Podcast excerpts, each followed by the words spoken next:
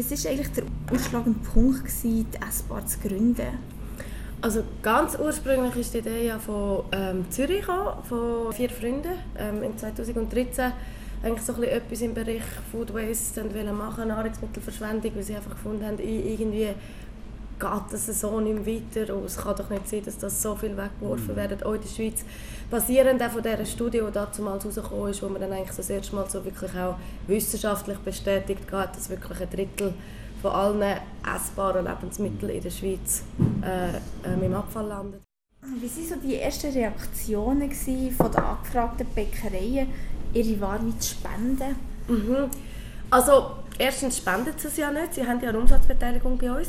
Also es ist nicht in dem Sinne etwas, was sie, sie machen eigentlich auf allen Seiten machen sie eigentlich nur Plus. Also sie können die Abfallkosten verringern, sie können ihre Produkte, die auch ihre Ressourcen, die Arbeit von ihren Mitarbeitern äh, bei jetzt kleineren Bäckereien gerade noch sehr viel Liebe und, und, und äh, Handwerk eigentlich reingekommen sind, können sie wie weitergeben. Und eben, sie haben noch eine kleine Umsatzbeteiligung bei uns. Also sie können wie eigentlich nur gewinnen. Ist klar, am Anfang hat es schon so ein bisschen Skepsis gegeben, auch wegen, äh, sind wir echt Konkurrenz oder mh, hm, ist es dann von der Lebensmittelhygiene her, stimmt denn alles und, und so. Ähm, muss man jetzt aber sagen, haben wir jetzt auch über die Jahre hinweg sehr einen starken Wandel gesehen. Du hast auch das Gefühl, dass so ein, ein Umdenken in eurer Gesellschaft stattfindet, was ich das Thema schon. angeht? Ich glaube schon. Es braucht natürlich Zeit. Ich erwarte nicht, dass, jetzt irgendwie, dass wir einem Jahr überflüssig werden. Wäre schön, wenn es so wäre. Äh, ich denke es nicht. Aber ich habe schon das Gefühl, rein Vielleicht noch nicht im Wandel, im Impact an sich, aber sicher im Diskurs in der Gesellschaft. Also da habe ich das Gefühl, da merkt man extrem etwas. Wir haben viel mehr Medienanfragen, äh, immer wieder, Endjahr kommen die Leute immer sehr aktiv auf uns zu. Und da habe ich schon das Gefühl, merkt man etwas schon nur in den letzten drei, vier Jahren. Also nicht jetzt erst, also da habe ich schon das Gefühl, findet ein, ein Wandel statt. Was könnte man selber am Verhalten ändern? Es gibt da ganz, ganz viele Tipps und Tricks von Menüplänen erstellen über nur lokal und gut einkaufen, was auch schon gut ist, etc. Auch schauen, wie die Sachen produziert werden.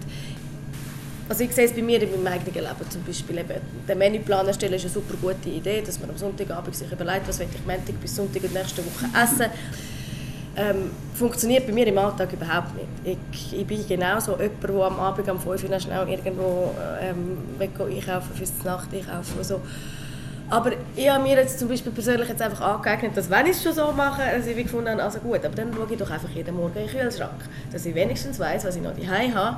Weil ich habe so ein das Gefühl, wenn es ein zu grosser Aufwand ist im Alltag oder mich zu, man sich zu fest muss äh, das Verhalten ändern oder seinen Alltag zu fest muss ändern dann, dann, dann klappt es schlussendlich eh in fünf von zehn Mal nicht.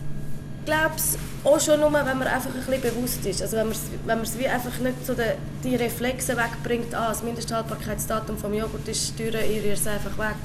Nennen, ähm, in Italien und in Frankreich gibt es ja jetzt auch ein Gesetz eigentlich gegen Lebensmittelverschwendung. Mhm. Hast du das Gefühl, das würde auch hier in der Schweiz Sinn machen oder eher weniger?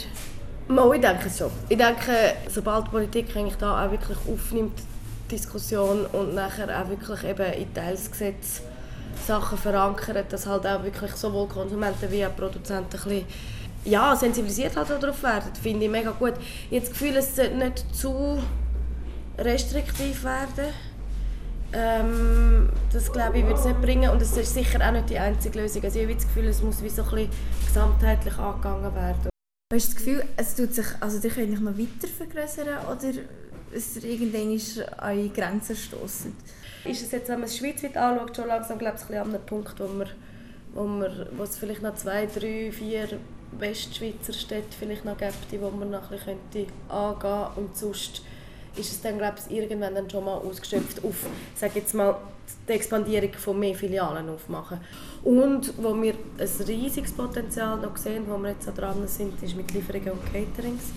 Und nachher, was jetzt auch je länger mehr kommt und was wir natürlich mega cool finden, ist, ähm, sind die ganze Sensibilisierungsarbeit, weil das ist von Anfang an eigentlich sehr ein wichtiger Pfeiler auch von der SVR, dass wir wie gesagt haben, wir wollen sowohl wie Nahrungsmittelverschwendung verhindern, aktiv, indem wir die Sachen verkaufen, aber auch etwas zum gesellschaftlichen Diskurs beitragen.